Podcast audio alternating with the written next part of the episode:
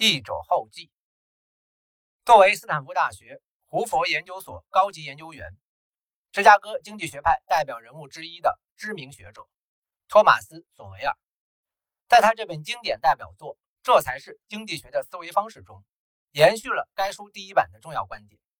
一些观念被人们相信，是因为他们本身就是可被凝证的事实；而另外一些观念被人们相信，只是因为人们被这些观念反复的洗脑了自己而已。最终。洗脑代替了证据，让人们普遍接受了这些事实。但是，这些被反复传播的信息和观念能否经受住客观事实和逻辑推理的检验？尤其是在经济领域，基于谬误制定的经济政策将会给世界各国人民的生活带来巨大的损失，而揭露谬误、还原事实，则可以创造更多的机会和可能性去造福人民。在本书中。作者开篇就警示了谬误的能量有多大，能造成多大的影响，并在随后的章节中详细阐述了城市、性别、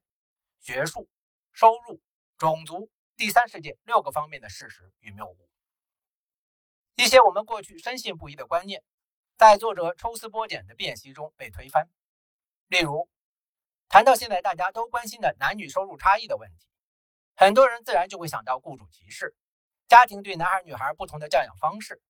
男女接受教育的机会和受教育程度，社会分工、社会观念，对男女不同的期待和刻板印象等等。但是，这些真的是造成男女收入、职业选择和职业机遇差异的重要影响因素吗？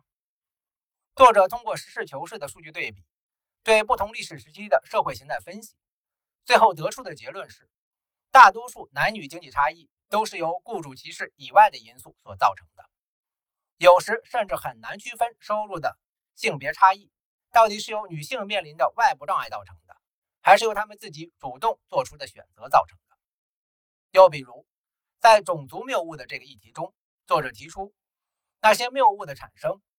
很多是由于人们深信各个群体在技能、经验和态度上具有可比性，因此他们之间的统计差异。只能通过他们周围的社会对待他们的不同方式来解释。在绝大部分历史中，许多社会都存在着群体歧视，但是歧视并不是造成群体间差异的唯一因素，应当评估所有有关因素的影响。此外，不同因素的相对权重也会随着时间的推移而发生变化。读完整本书后，让人有一种恍然大悟的感觉，而至于辩证的过程。就静待读者自己在书中细细的品味了。在我翻译这本书的过程中，也常常受到启发。我们现在身处的这个世界，言论和媒体传播途径之多，速度之快，有的时候真的可以遮蔽我们的眼睛，堵住我们的耳朵。大量信息的充斥，快节奏的生活，往往让我们来不及思考分辨，就已经迅速形成认知。我们甚至已经习惯了直接将网上的信息当作事实。已然不会去考证这些内容的真实性和客观性了。于是，我们自己也成了这种二手信息的使用者和传播者，甚至是捍卫者，在社会洪流中被裹挟着前进。我们常常感叹现代社会太浮躁，太缺乏客观、冷静和深刻的思想者。但是，我们自身似乎也消退了格物致知、务实求真的态度，颓然抱怨大环境中房价、教育这些现实的困境。无法保持一颗平静的心，所以我想这本书的再版也正是时候。通过阅读这本书，让我们在各种认知面前静下心来，认真的思考和探索，去伪存真，不畏浮云遮望眼。董灵燕，感谢您的收听，欢迎您订阅、点赞、评论和分享。